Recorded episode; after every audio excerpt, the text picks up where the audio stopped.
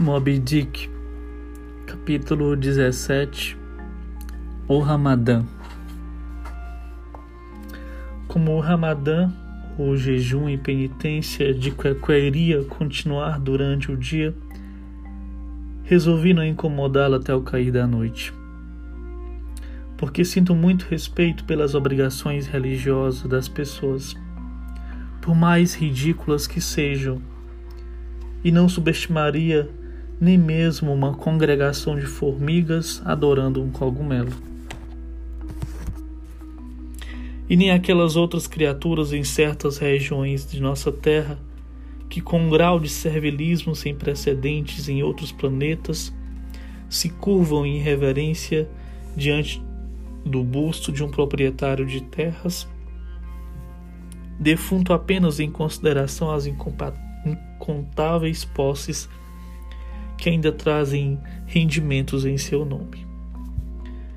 É a minha opinião que nós, bons cristãos presbiterianos, devemos ser caridosos nesses assuntos, sem que nos consideremos tão superiores a outros mortais, pagãos ou sabe-se lá o que, por conta de suas ideias um tanto desconjuntadas sobre o assunto. Lá estava Quequé naquele momento com as ideias mais absurdas a respeito de Yojo e seu Ramadã. Mas o que importava? Quequé achava que sabia o que estava fazendo, imagino. Parecia satisfeito. E que assim seja. Toda a nossa argumentação de nada adiantaria.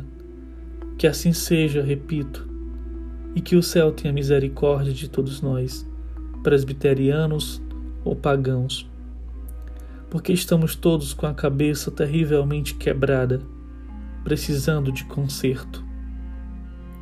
Ao entardecer, quando achei que as suas práticas e rituais deveriam ter acabado, subi ao seu quarto e bati à porta, mas ninguém respondeu. Tentei abri-la, mas estava trancada por dentro. Quequé, disse baixinho, pelo buraco da fechadura, silêncio absoluto. Quequé, puxa, por que você não fala?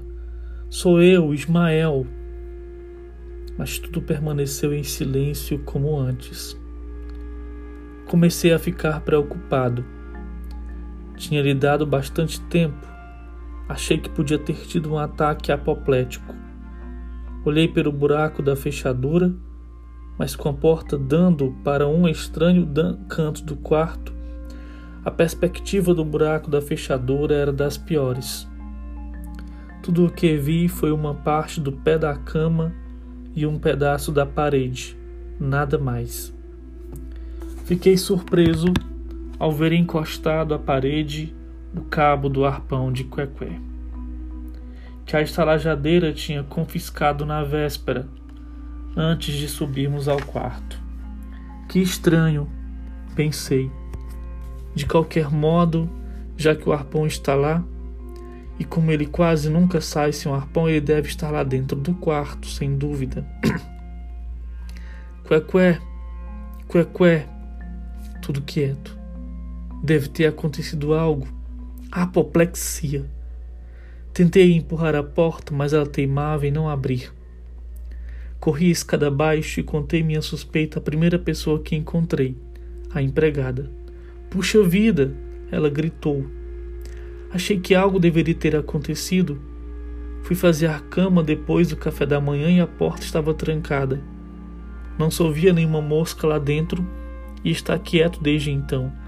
Mas eu pensei que talvez vocês dois estivessem saído e trancado a porta por causa da bagagem. Puxa vida, senhora patroa. Assassinato, senhora Russell, apoplexia. E com esses gritos, saiu correndo em direção à cozinha e eu atrás dela. A senhora Russell apareceu com um pote de mostarda em uma das mãos e um vidro com vinagre na outra, pois estivera ocupada arrumando os galheteiros e dando uma bronca em seu negrinho. O depósito de lenha, gritei. Onde é? Corra, pelo amor de Deus! E pegue alguma coisa para abrir a porta. O machado, o machado. Ele teve um ataque, pode acreditar. E dizendo isso, ia subindo a escada de mãos vazias como um louco, quando a senhora Russell se interpôs com um pote de mostarda e o vidro com temperos, bem como com todo o vinagre de sua pessoa. o que há com você, meu jovem? Pegue o machado, pelo amor de Deus, chame um médico, alguém, enquanto eu forço a porta. Escute aqui, disse a estalajadeira, pondo de lado o vidro de vinagre para ter a mão livre. Escute aqui. Você está falando em forçar uma das minhas portas? E com isso puxou o meu braço. Qual é o seu problema? Qual é o seu problema, Mamarujo? De uma forma tão calma e rápida quanto possível, fiz com que ela entendesse o caso. Encostando-se em dar se dar conta, o pote de mostarda no nariz, ela ruminou por um instante, depois exclamou: Não, de fato não vi mais depois que eu coloquei ali. Correndo em direção a um pequeno armário debaixo das escadas, deu uma olhada e, retornando, me disse que o arpão de Quequé não estava lá. Ele se matou, ela gritou, tal como o infeliz Stags. Lá se vai outra colcha, Deus tenha piedade de sua mãe. Será a ruína de minha propriedade. Pobre rapaz tem uma irmã? Onde está a menina? Venha cá, Beth. Vá até o pintor Snarles e diga-lhe que faça uma placa com os dizeres: Não aceitamos suicidas. E é proibido fumar na sala. Pode-se matar dois coelhos com uma só cajadada. Matar? Que Deus tenha misericórdia de seu espírito. Que barulho é esse? Você aí, meu jovem, parem com isso. E correndo atrás de mim, segurou-me enquanto eu tentava forçar a porta. Não vou permitir. Não vou deixar que estrague minha propriedade. Chama o serralheiro, que fica a mais de um quilômetro daqui. Paz, mas pare com isso e colocou a mão no bolso. Aqui tem uma chave que pode servir, vamos ver. Dizendo isso, virou a chave na fechadura, mas ai! O ferrolho complementar de qualquer corria por trás da porta. Tenho que arrombá-la, eu disse. E fui para a entrada para tomar impulso. Quando a estalajadeira me pegou, dizendo que não deveria quebrar sua propriedade. Mas eu me soltei dela e com uma súbita e violenta corrida me joguei contra o alvo. Com um barulho notável, a porta se abriu e a maçaneta, batendo contra a parede, lançou o reboco para o alto. E lá, graças a Deus, lá estava sentado o Quequé calmo e composto, bem no meio do quarto, de cócoras, com Iojo em cima da cabeça. Não olhou para nenhum lado sentado como uma imagem esculpida quase sem sinal de vida. Quequé, disse dirigindo-me a ele. Quequé, o que há com você? Ele não ficou aí de cócora o dia inteiro, né? Perguntou a estalajadeira. Por mais que nos esforçássemos, não conseguíamos arrancar uma palavra dele. Quase cheguei a empurrá-lo para ver se mudava de posição. Tão intolerável aquilo me parecia. Especialmente porque era muito provável que tivesse mesmo ficado naquela posição por oito ou dez horas, sem fazer nenhuma refeição.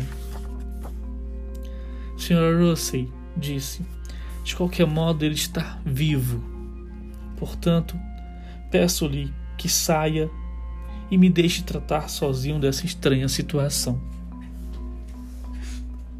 Fechando a porta atrás da estalajadeira, tentei persuadir Quequé a sentar-se numa cadeira, mas em vão.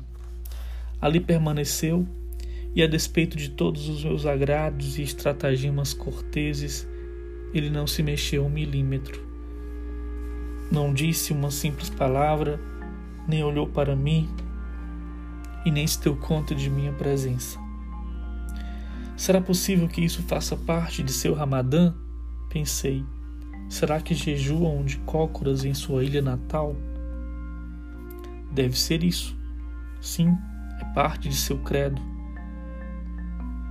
Imagino. Bom, que assim seja.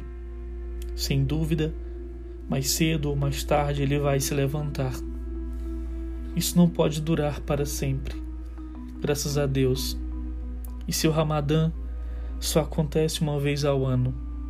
E não acredito que seja muito pontual.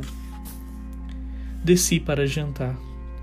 Depois de ouvir sentado por muito tempo longas histórias de uns marinheiros recém-chegados de uma viagem pudizinho de coco, como a chamavam, isto é, uma viagem rápida de pesca de baleias em escuna ou brigue, cuja rota se limita ao norte da linha, apenas no Oceano Atlântico.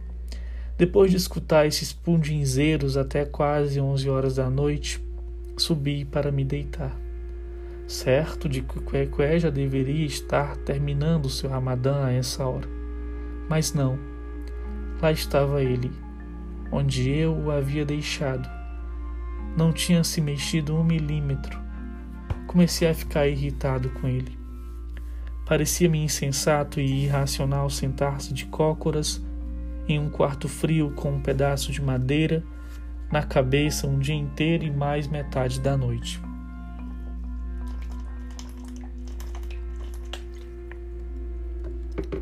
Pelo amor de Deus, Quaqué, levante-se e mexa-se. Levante-se e vá jantar. Você vai morrer de fome você vai se matar, Quaqué. Mas ele não respondeu nada. Assim, desesperançado, decidi ir para a cama e dormir. Sem dúvida, em breve ele faria o mesmo. Mas antes de me deitar, peguei meu casaco de urso e joguei sobre ele, porque prometia ser uma noite muito fria e ele estava apenas com seu casaco simples. Por algum tempo, por mais que me esforçasse, não conseguia nem cochilar. Eu tinha apagado a vela mas a simples ideia de Quequé a poucos metros de mim, agachado naquela posição incômoda, sozinho no escuro e no frio, aquilo me deixava bastante aflito. Pense bem, dormir a noite toda no mesmo quarto com um pagão acordado e acocorado, cumprindo os deveres do seu inexplicável Ramadã. Mas acabei por adormecer e só acordei ao raiar do dia ao olhar da cama, vi Coecué de cócoras, como se estivesse pregado ao chão. Assim que o primeiro raio de sol entrou pela janela, ele se levantou, com as juntas rangendo, mas com uma aparência alegre.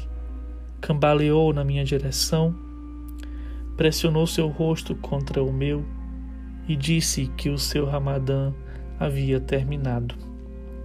Ora, como eu disse antes, não faço objeção à religião de qualquer pessoa, de pessoa alguma, seja ela qual for, contanto que a pessoa não mate nem insulte qualquer outra pessoa que não professe o mesmo credo.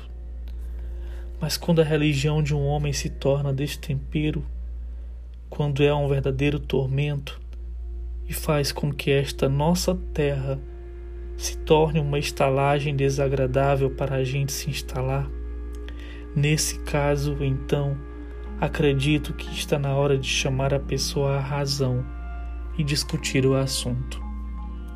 Foi o que fiz naquela ocasião com Quequé.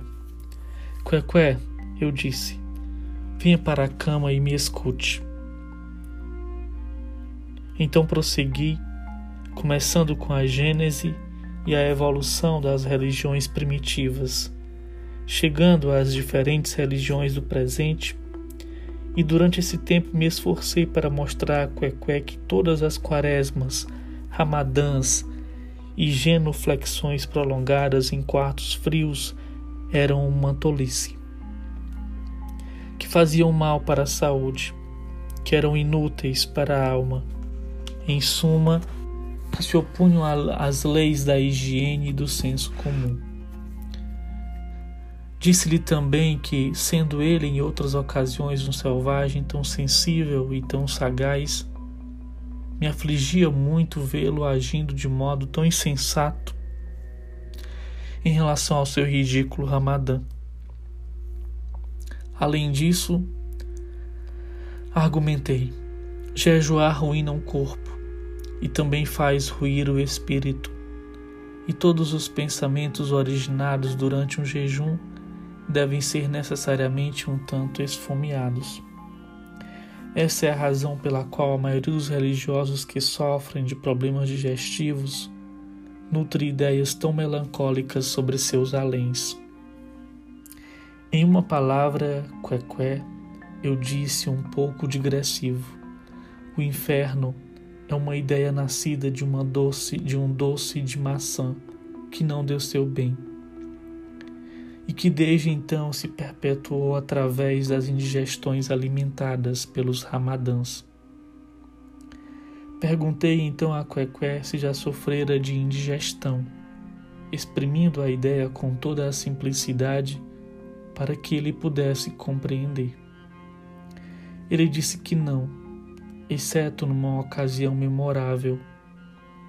Foi depois do grande banquete oferecido pelo rei, seu pai, quando venceu uma grande batalha na qual cinquenta inimigos foram mortos antes das duas horas da tarde, e foram todos cozidos e devorados à noite. Basta, Quequel disse, estremecendo, já chega, pois eu sabia o que ele queria dizer sem ter que dizê-lo.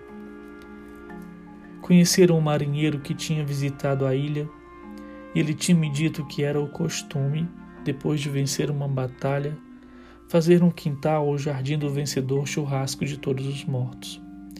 Em seguida, estes eram colocados um a um em grandes tachos de madeira enfeitados com fruta-pão e coco, como um pilau com salsa na boca, e enviados com os cumprimentos do vencedor a todos os seus inimigos, como se fossem vários perus de Natal. Pensando bem, não creio que minhas observações sobre religião tenham produzido muito efeito sobre Quequé. Em primeiro lugar, porque ele parecia embotado ao me ver ouvir falar sobre um assunto tão importante de um ponto de vista diferente do seu.